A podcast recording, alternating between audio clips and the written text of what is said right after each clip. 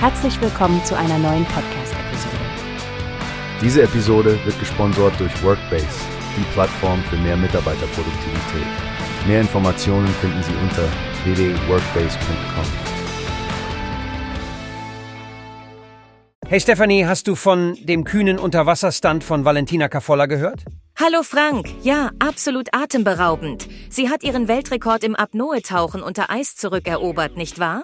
Genau, Cafolla ist wirklich außergewöhnlich. Stell dir vor, sie taucht in nur drei Grad kaltem Wasser, ohne zusätzlichen Sauerstoff und das unter einer Eisdecke. Einfach unglaublich. Vor sieben Jahren hatte sie ja bereits einen Weltrekord aufgestellt und dann hat Yasuko Ozeki aus Japan diesen um einen Meter verbessert. Ja, und ich finde es beeindruckend, wie schnell sie reagiert hat. Nur 36 Stunden nach Ozekis neuer Bestmarke war Cafolla wieder im eiskalten Wasser. Ihren Puls hat sie auf 50 Schläge pro Minute reduziert. Das ist Teil ihrer Vorbereitung, oder? Ich meine, das muss man sich mal vorstellen.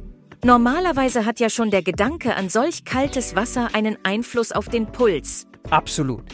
Wissen wir, wie lange sie unter Wasser war, um den neuen Rekord zu setzen? Sie war eine Minute und 40 Sekunden unter dem Eis. Und weißt du was? Sie hat den früheren Rekord nicht einfach nur gebrochen, sie hat ihn um unglaubliche 14 Meter übertroffen. Wahnsinn. Sie hat die 140 Meter Marke geknackt. Ich habe ihr Zitat gelesen, sie sagt, ich fühle mich sehr gut. Ich bin sehr glücklich, dass sich meine Arbeit ausgezahlt hat. Ganz zu schweigen von dem zweiten Weltrekord, den sie buchstäblich am Tag darauf aufgestellt hat. Da ging es dann mit zwei Flossen 80 Meter weit. Zweimalige Weltrekordhalterin in zwei Tagen. Es ist klar, dass Valentina Cafolla so schnell niemand das Wasser reichen kann. Was für eine Inspiration.